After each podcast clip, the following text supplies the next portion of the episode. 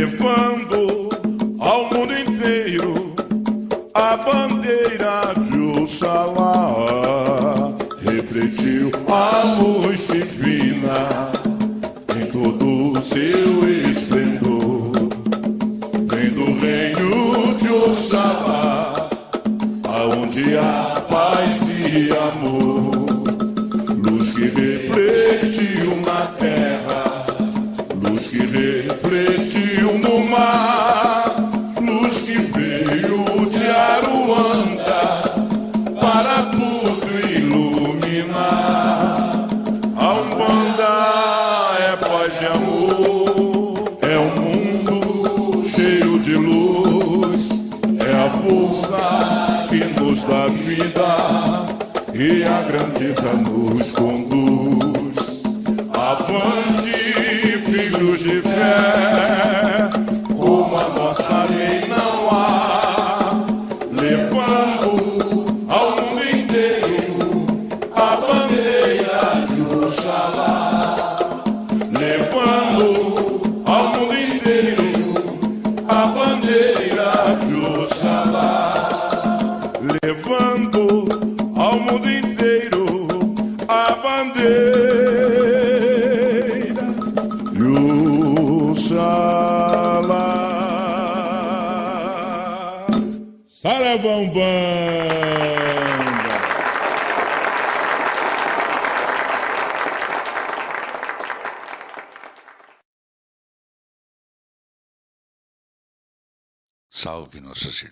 nossos irmãos, salve o povo da Umbanda.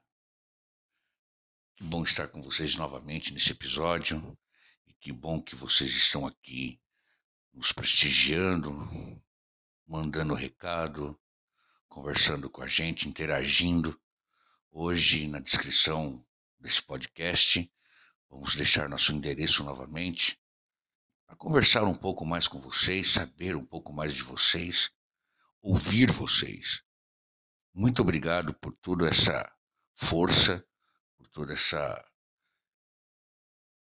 esse incentivo que vocês dão para que a gente continue fazendo o melhor. E falando nisso, próxima semana é o lançamento da escola de Umbanda Traçada. Quero que vocês fiquem ligados nas redes sociais, nós estaremos mandando material para todas as redes, explicando como vai funcionar a escola de Umbanda Traçada. E eu estava aqui pensando, estava aqui lendo, é, reestudando algumas coisas, porque o muito bom de estar fazendo esse podcast para vocês é a gente poder reler muita coisa do que a gente já aprendeu, inclusive descobrir coisas novas. foi com isso que a gente resolveu falar um pouco sobre os arquétipos na Umbanda. Ah, todo mundo deve estar pensando. Que gostoso, nós vamos saber sobre o arquétipo, o tipo do meu orixá comparado a mim, se eu tenho a característica do meu orixá. Não. Não, não, não. Meus irmãos, meus irmãos, nós vamos falar um pouquinho mais profundo. Exatamente. Nós vamos falar de uma maneira e numa visão de alguns autores que pesquisaram a Umbanda, que olharam a Umbanda e definiram os arquétipos a partir dos seus estudos. Então, nós não vamos falar de uma forma é, mais comum, é, da forma mais fácil dessa vez. Apesar da Umbanda ser descomplicada, nós devemos entender que ela é estudada todos os dias e por muitas pessoas fora da religião. Falar dos arquétipos da Umbanda e falar da relação dos orixás entre nós seria muito simples. Nós somos humanos imperfeitos. E os orixás são as divindades. Eles são os grandes objetos de discussão dentro da religião, mas também dentro da psicologia. Para vocês entenderem isso, Jung, em suas investigações científicas né, em torno da, da mente humana, ele se deparou com um fenômeno que era o fenômeno religioso. A ponto de prender muito seu interesse e ocupar assim um, um, um lugar de destaque nos seus estudos. Ele lançou escritos científicos, todos com base na sua observação nas, eh, sobre a questão da mente humana né, e de toda espécie de manifestação de fator religioso. E ele ficou tão obcecado, né? ele ficou obcecado é, em ampliar essa, essa questão, né? abrangendo uh, as representações religiosas, tanto do homem primitivo até nas fases mais avançadas da cultura humana. Jung ele estudou muito estudou muito, investigou e reconheceu, sem falar em Deus. Ele nunca tocou o nome de Deus durante o período de estudo e vida dele. Mas ele reconheceu como conteúdos arquétipos da alma humana as representações primordiais coletivas que estão na base das diversas formas de religião. Então vejam minhas irmãs, meus irmãos, minhas amigas e meus amigos. Jung, que é um dos pais da psicanálise, né? ele mesmo, depois de tanto estudar a mente humana, percebe que em cada ser individual tem uma espécie de manifestação de religiosidade humana. Então ele reconhece que tem um arquétipo ali no ser humano, que é o fenômeno, o fenômeno da religião. Já trazendo para a matriz africana, né? E, e aí com estudo mais aprofundado, mesmo ele sendo um, uma pessoa de fora do país, que fez o santo no país, veio fazer uma pesquisa antropológica e acabou virando um dos maiores nomes e referências do candomblé brasileiro. Né? Pierre Verger, também olhando pela ótica do candomblé e com um olhar um pouco mais avançado, um olhar social, de investigação jornalística, ele diz: com o passar do tempo, a concepção sobre o que é orixá no Brasil tende a evoluir. Em se tratando de africanos escravizados no Novo Mundo, os seus descendentes, nascidos não importa a mistura pois o sangue africano que corre em suas veias impede da proporção e justifica a dependência do orixá ancestral. Minhas irmãs, meus irmãos, RVRG, ele simplesmente analisa que nada seria como na África.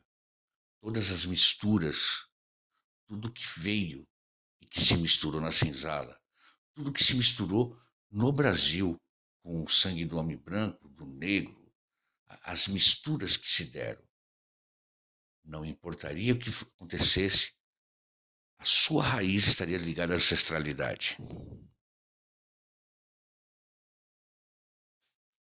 Essa é mais uma, uma prova de que estudar o arquétipo ele tem que ter um olhar muito, mas muito mais profundo.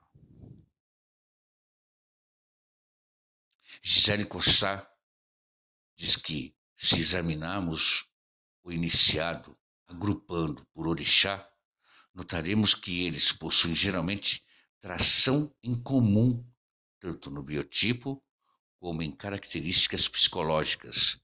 São as marcas das forças que os anima. Gisele Corsá já traz aquilo que a gente conhece de mais próximo é, do que é arquétipo.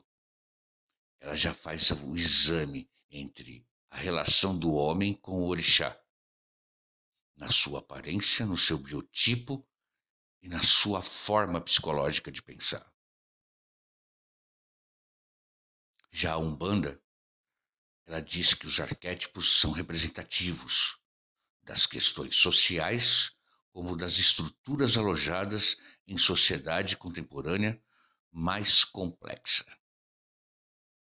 Também pode estar ligados à fase de nossas vidas representadas como estruturas familiar, como comportamento individual, de personalidade ou ligados a profissões e ações sociais. Dando-se um exemplo, podemos dizer que na fase de vida, Oxum está ligado à fertilidade, mas também à beleza, à vaidade. Oxalá e Iemanjá, tido como patriarcas, Ogum, ligado ao temperamento duro, Xangô às questões sociais, à justiça, e Oxóssi às questões comerciais. Pode ser até uma visão um tanto quanto confusa se nós pegarmos é, e tratarmos a questão de uma estrutura social, uma estrutura de, de, de, de sociedade moderna, mas ela tem uma relação, ela tem uma correlação. Então a Umbanda não está errada. De uma certa forma, nós estivemos aqui lendo quatro pontos de vista totalmente distintos. E nós deparamos que a estrutura do arquétipo na questão social, espiritual e religiosa ela é muito presente. Ela é muito constante.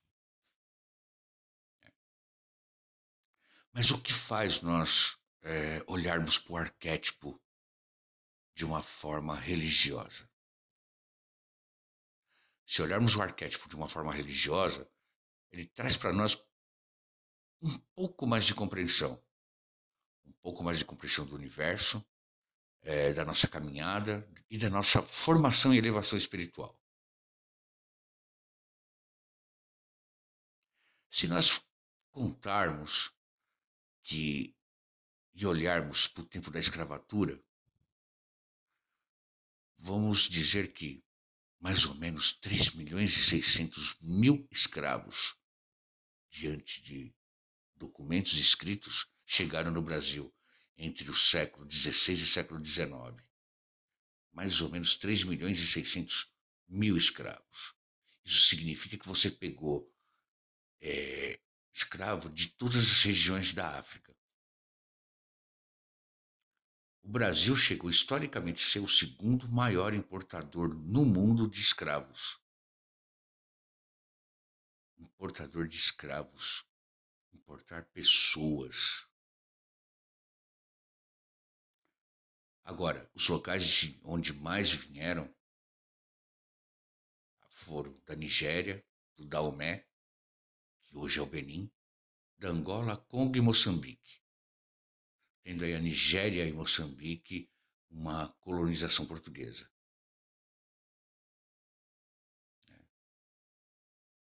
Agora, o interessante dentro da, desse estudo é que todos nós sabemos que esse povo conseguiu manter seu laço e herança é, umbilical muito ligados às suas tradições. Mas por quê? Porque os colonizadores, no caso os portugueses, tinham uma política totalmente equivocada de governar. Equivocada na visão macro. Mas para os escravos isso foi ótimo, né? porque eles eram separados por nações. Sendo eles separados por nações e locais geográficos, né, você tinha lá um grupo étnico que ia falar, um grupo étnico que ia falar Yorubá, o, o Yorubá da Nigéria, né, os Nagô, que seriam os Nagô, Queto, Ijexá, os Egbá. Né. Então, é, qual é a consequência disso? é que o conceito de, de nação fez com que a transmissão cultural e a tradição religiosa permanecesse. Então, era muito comum que você teria ali num, num determinado, uma determinada região do país é, escravos só ali da região de Moçambique, outros ali do Daomé. Né? Então, nesse sentido, os, os colonizadores, os portugueses, não se atentaram. E aí é que se forma o candomblé. Então, assim, enquanto a, a formação das religiões se dava ali entre norte e nordeste, né? na época do café, na época da escravidão, se dava ali entre norte e nordeste, no sudeste, depois, mais à frente, as correntes mais fortes de formação religiosa eram da Umbanda. Porque candomblé ele surge no momento e no período escravatista. Quando acaba o período escravatista e começa o novo período, uma nova fase no, no, no Brasil, começa também uma nova fase em tudo, inclusive do surgimento de novas religiões.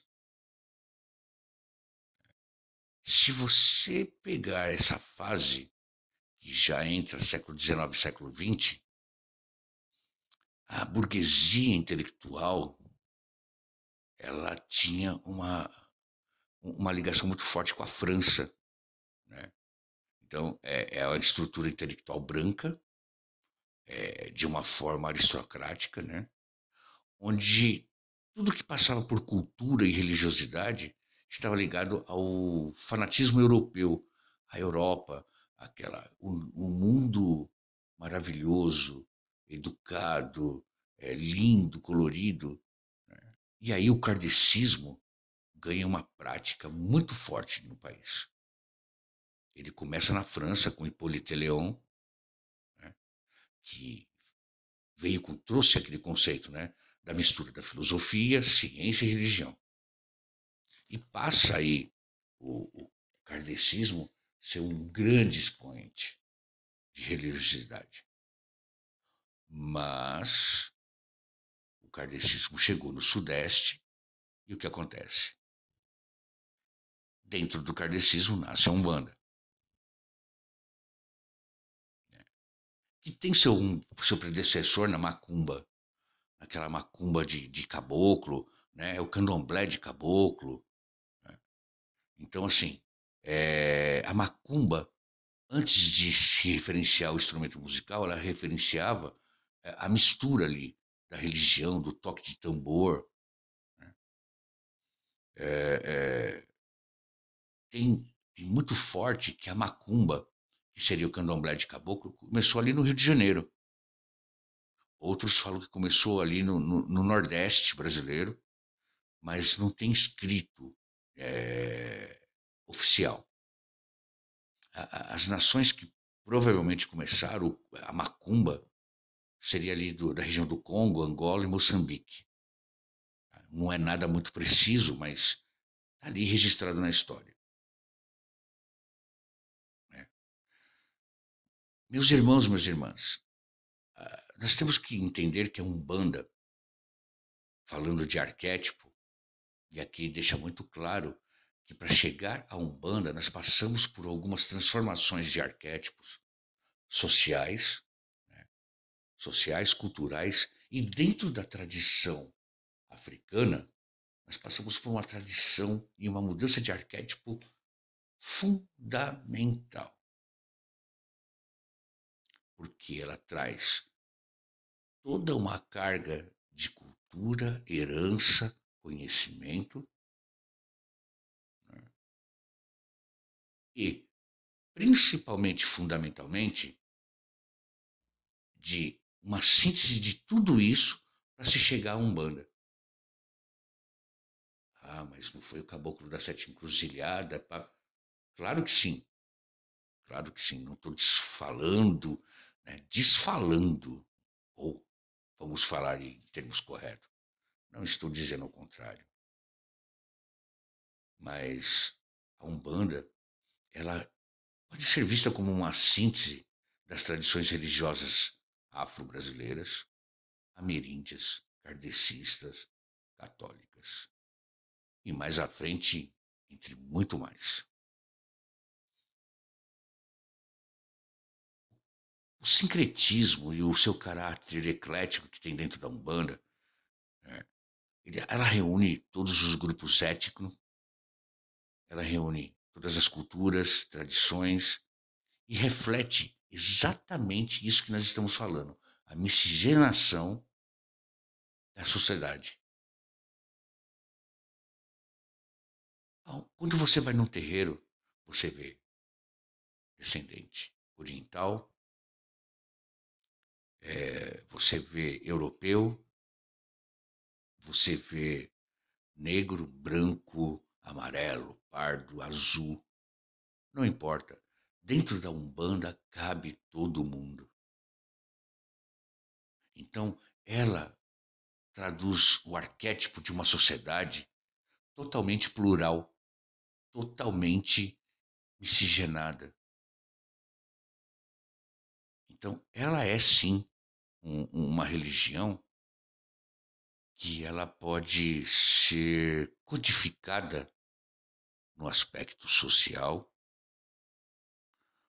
com uma religião nacional brasileira, democrática, com a capacidade de unir todas as etnias e classes sociais.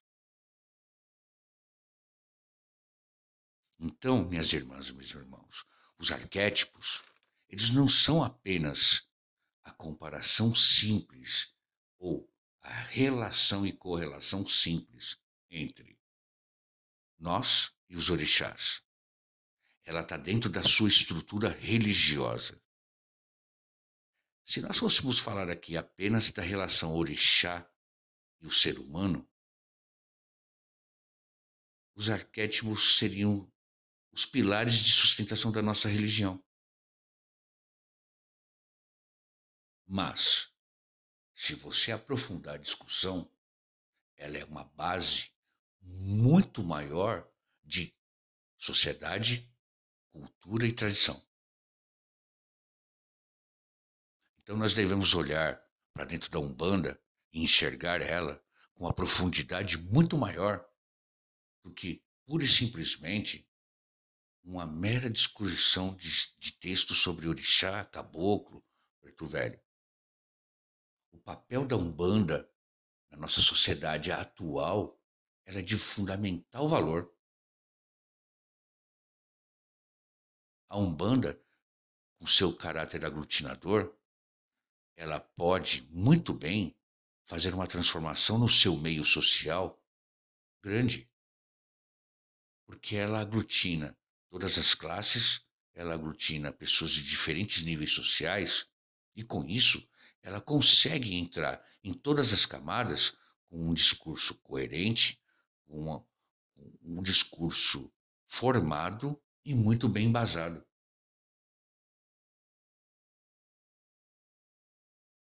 Quando nós falamos que nós podemos codificar a Umbanda, nós podemos codificar a Umbanda nessas formas. Quando nós falamos do código de Umbanda, eu, Pai Jordã, me refiro ao contexto muito mais amplo. E os arquétipos, e aí o arquétipo social e de estrutura da Umbanda, está aí, dentro da visão de pesquisadores de pessoas dentro da religião. Então, fica aqui hoje esse meu esse meu recado, fica aqui hoje esse meu esse meu pequeno estudo com vocês que eu revi e há muito tempo não não falava sobre isso. Quero deixar para vocês também que procure se informar mais, procure se formar. A tua casa, a casa de axé que você frequenta, o teu terreiro, ele é muito importante e é de fundamental importância na tua vida. O dirigente, ele está lá para te ajudar a elevar espiritualmente, para te ensinar, para te mostrar o caminho. Não deixem a internet sucumbir vocês.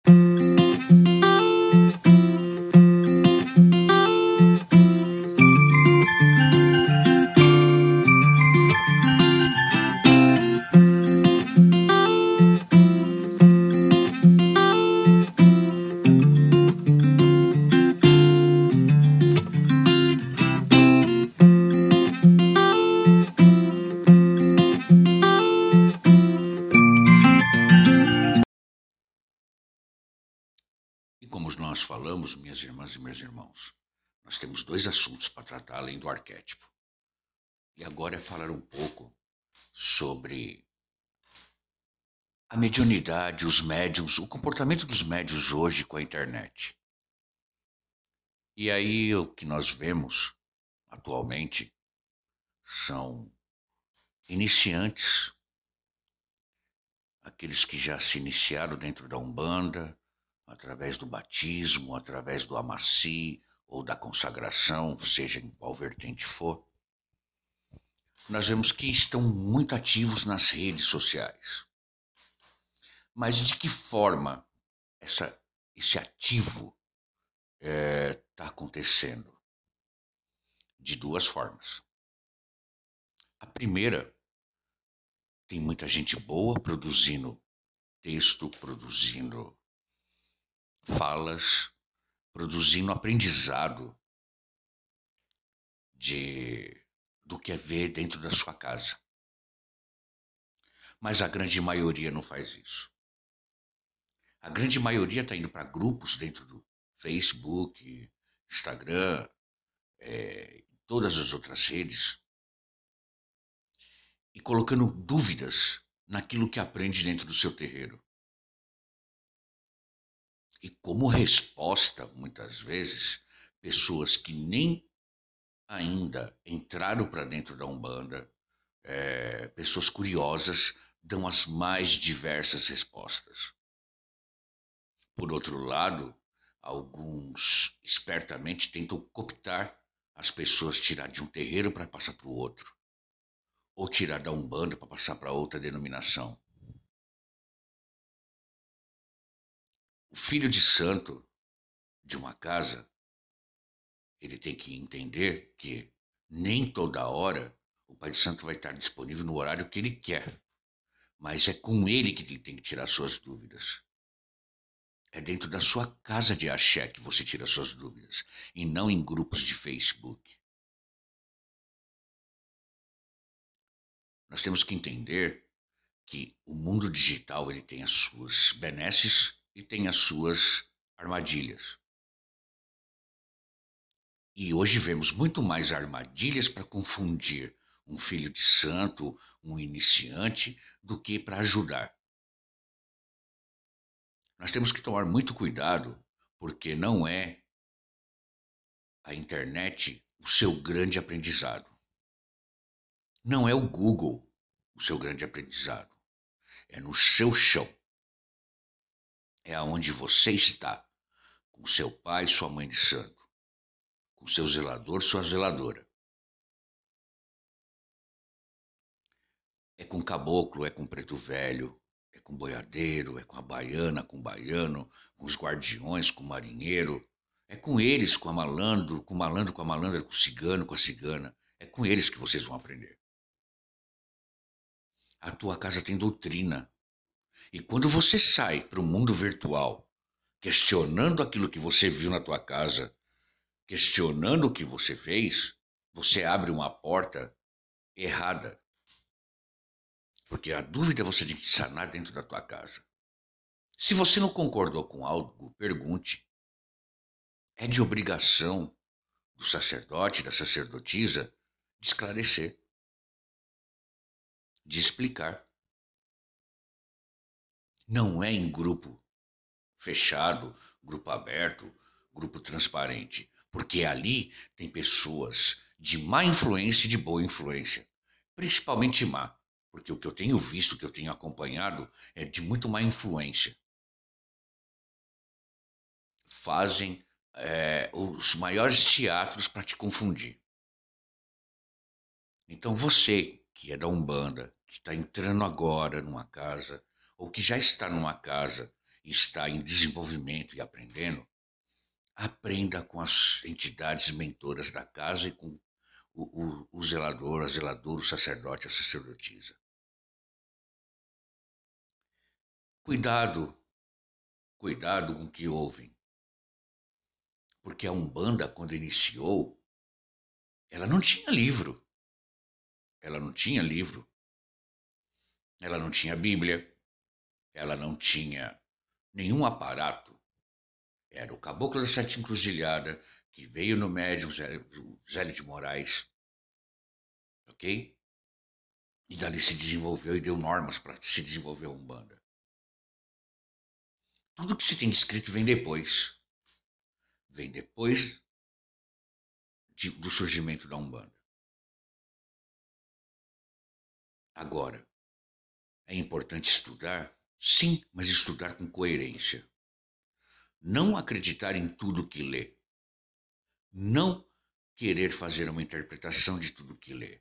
A sua casa segue uma linha.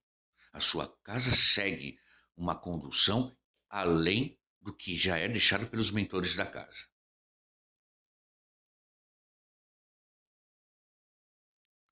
Estão querendo pegar e trazer para a Umbanda um monte de enredos. Eu vejo em lives, eu vejo em vídeos, é, entidade de sapato, é, entidade dançando ao som de uma música do Amado Batista ou de outra personalidade, né? É, festas luxuosas. E aonde está a entidade nesse local? É questionável, sim. Eu me lembro que meu aprendizado se deu nos pés do Caboclo Araribóia, nos pés de Mãe Maria da Ladeira, nós aprendíamos, depois da gira, ficava lá alguns filhos de santo para ajudar a organizar, e eu morava perto do terreiro, e a gente ficava lá, ajudava a dar uma organizada, e o caboclo estava em terra, a mãe Maria estava em terra, o Exu estava em terra, a pomba gira, e sentava com a gente ali, aqueles meia dúzia, dez filhos, e começava a passar ensinamento. A gira acabava dez e meia, onze horas, era três horas, três e meia da manhã, a gente estava recebendo ensinamento. E aproveita e aproveitou quem quis. Porque a grande sabedoria da Umbanda não está nos livros, e sim no conhecimento das entidades. São elas que nos dão caminho e nos ensinam. A didática é importante, mas depende da forma e do olhar da didática. Eu mesmo estou escrevendo um livro sobre Umbanda traçada, que até hoje, em qualquer escrito, diz a Umbanda traçada não tem uma diretriz, não tem escrito, não tem nada. Pois aí, eu estou juntando um monte e uma série de relatos, documentos, datas, períodos, para poder escrever um livro sobre Umbanda traçada. Mas eu vou escrever a história da Umbanda traçada. Isso não significa que é uma verdade absoluta. Na Umbanda não existe verdade absoluta, porque tudo cabe nela. Na Umbanda também cabe dentro de uma coerência. Existem algumas pessoas, algumas lideranças religiosas que querem dogmatizar a Umbanda. Mas a Umbanda não é dogmática. De forma nenhuma. Ela tem rito, ela tem uma espinha dorsal, mas ela não é dogmática. E não adianta muitos irmãos meus falarem que a Umbanda, ela é paz, amor, caridade, ela é um hospital de almas, ela é branca, porque ela segue os princípios de Zé de Moraes. Eu provo para vocês que hoje 90% das casas de Umbanda não estão, não seguem nem a metade dos princípios do que foi estipulado pelo Caboclo da Sete Cruzilhadas. Porém, também posso afirmar para vocês que elas não estão deixando de fazer umbanda. Só deixa de fazer umbanda quando se cobra, quando se há caridade, quando se cobra aquilo que não é para se cobrar. Minhas irmãs e meus irmãos, o mundo virtual é importante, como a leitura é importante, o estudo é importante. Mas nós não precisamos de diploma para sermos umbandistas. Nós precisamos de fé, de coerência e de saber que nós estamos no chão que está encaminhando nós dentro do caminho certo da Umbanda. E isso vale para qualquer vertente. Não importa é, qual seja. Porque o dirigente sério, ele vai encaminhar, ele vai fazer seus filhos sim se prepararem. Porque eles, os filhos de uma casa, são o legado de um pai e de uma mãe de santo. Amanhã, eles vão estar na casa deles ensinando, fazendo da mesma forma. Nós não devemos nos corromper a certas armadilhas da internet. Nós não devemos nos corromper a algumas aptidões que tem algumas pessoas não só no dom da fala, mas como no dom de ludibriar. Eu tenho exemplo de filho de santo meu que veio na mão de gente culeteira, mentirosa, que quase estragou a vida da pessoa. Então, meus filhos, meus irmãos, minhas irmãs, meus filhos e minhas filhas de santo, vocês que estão ouvindo esse podcast agora têm que entender que nem tudo que está na internet é verdadeiro. Nem tudo é base de conhecimento. Existem pessoas sérias. Semana que vem vocês vão ter uma entrevista minha com o Babalorixá Marcos de Salehu Tchelemoná, Candomblé, Candomblé de Alaqueto. Mas ele iniciou no kardecismo e passou pela Umbanda. Então ele tem todo um conhecimento. E vocês vão se surpreender com a nossa entrevista, uma fala maravilhosa. Então nós precisamos de estar sempre ligado em gente séria, gente que está comprometida com a religião. Porque gente que não está comprometida com a religião faz um circo, um carnaval. E torna o maior perigo para a nossa religião, que é afastar gente boa do caminho. E aí, quando nossa religião é achincalhada, nós não sabemos como nos defender. Mas o problema e a causa em pais de santo que fazem de forma errada, está na internet exacerbada, Então nós devemos tomar muito cuidado. Muito cuidado. A internet, ela tem seu valor, ela tem a sua especificidade e é importante para todas as casas de axé. É importante você ter o site da tua casa, explicações, textos, blogs. É claro que é importante. É importante quando um pai de santo faz uma live explicando o que é, o que não é, o que pode ser. Claro que é. Isso é doação, doação do seu aprendizado. Esse nosso bate-papo é uma doação. É o prazer que eu tenho de, pelo menos uma vez por semana, estar aqui com vocês apresentando algo de dentro da nossa religião.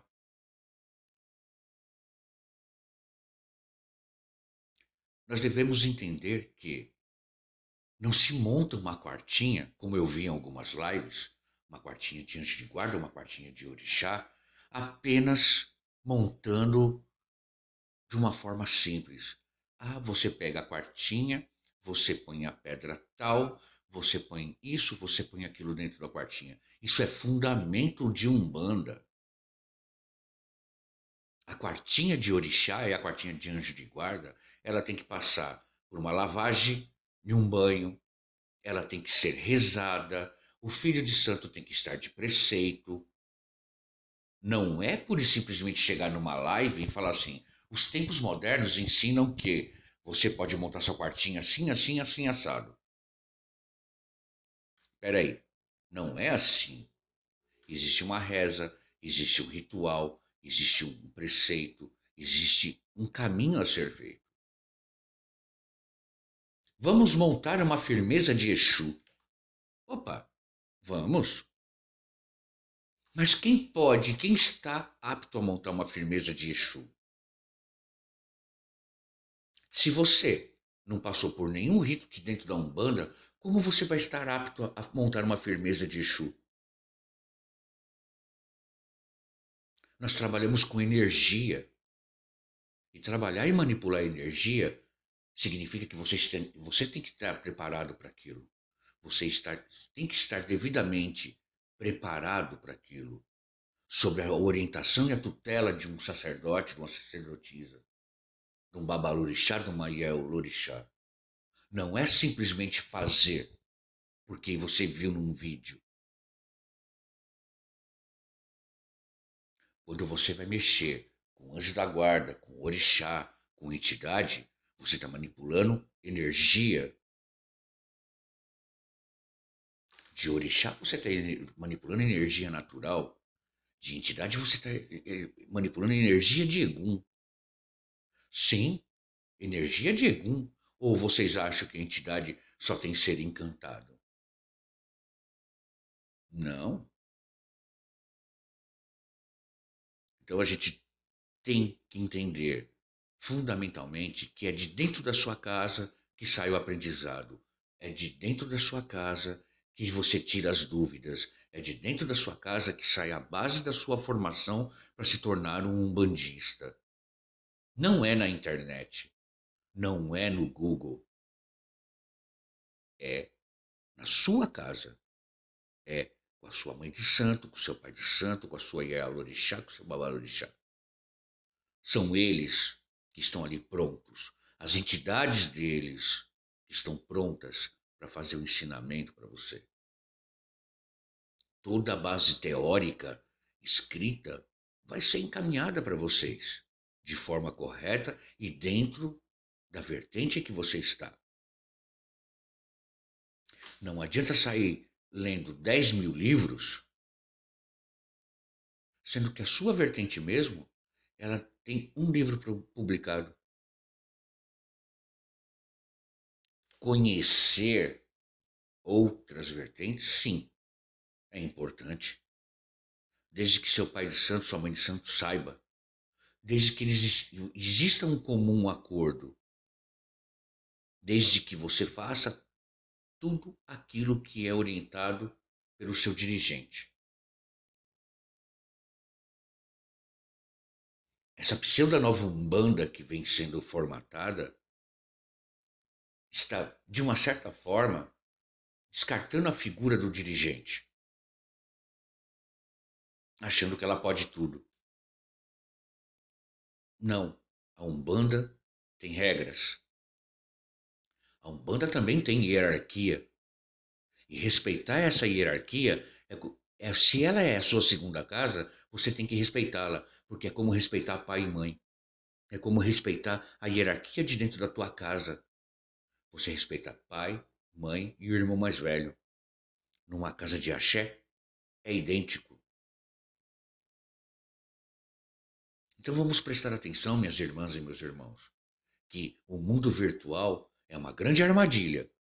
Pode ser benéfico, mas a maioria das vezes ela te leva ao engano e te leva a cometer enganos graves. Então, o comportamento do médium perante a internet é de prudência. Eu digo que é de prudência. É de sempre poder estar trocando impressões com o seu dirigente da sua casa. Mas também deixa aqui um aviso aos dirigentes. Se você tem uma casa e se você tem filhos de santo, faça o melhor. Olhe pelos teus filhos, zele pelos teus filhos, porque eles necessitam, eles necessitam da sua presença, eles necessitam da sua atenção. Então, se você tem um momento de ensinar e um momento de desenvolver, ensine no momento certo, desenvolva no outro momento. O respeito não é só do médium, mas também do, daquele que zela, do dirigente, do pai de santo, da mãe de santo, da Yalorixá e do Babalorixá. Sejamos equilibrados. Sejamos equilibrados. Tudo que é excesso leva ao erro. Tudo que é excesso leva a você cometer imprudência. E isso nem o sacerdote, nem o médium deve fazer, cometer excessos. O mundo virtual é isso, meus irmãos e minhas irmãs. É uma grande teia e uma grande armadilha. Quero deixar aqui, mais uma vez, meu grande abraço, meu fraternal abraço a todos os irmãos. Em especial hoje eu quero dedicar esse episódio ao professor Jairo, ao professor Leandro. São pessoas que eu tenho em maior estima. Agradecer ao Babalorixá Marcos de Salihu pela entrevista que deu, já me antecipando. E agradecer a todos vocês que têm acompanhado nosso podcast. Isso nos anima e nos fortalece demais. Então, daqui a pouco fica com um momento de oração e nós vamos para o encerramento. Um grande abraço e até mais. Então, agora, meus irmãos, minhas irmãs, fechem seus olhos. Vamos nos concentrar na força de Iemanjá, nas águas de Iemanjá, as águas poderosas da Mãe de todas as cabeças, a água que purifica e a água que leva embora todos os males Vamos nos concentrar e nos ater na força que tem a Mãe de todas as cabeças, no seu carinho, no seu amor, abençoando o seu lar, abençoando o teu trabalho, abençoando o teu dia, a tua caminhada. Que Emanjá possa visitar o lar de cada um nesse momento. Que as suas águas venham e tragam limpeza e levem para bem longe todo o mal aqueles que estão enfermos, que Emanjá possa tocar cada um e obter a cura. Que assim seja sempre. Meus irmãos, no mar calmo de Emanjá repousa todos os benefícios do amor de uma mãe. E no mar mais agitado, ela leva todo o mal. Uma excelente semana que Iemanjá, todos os orixás possam abençoar teu lar, teu trabalho, teu estudo e tudo aquilo que você está buscando e conquistando. Então que assim seja para tudo sempre. Uma excelente semana e até o nosso próximo encontro.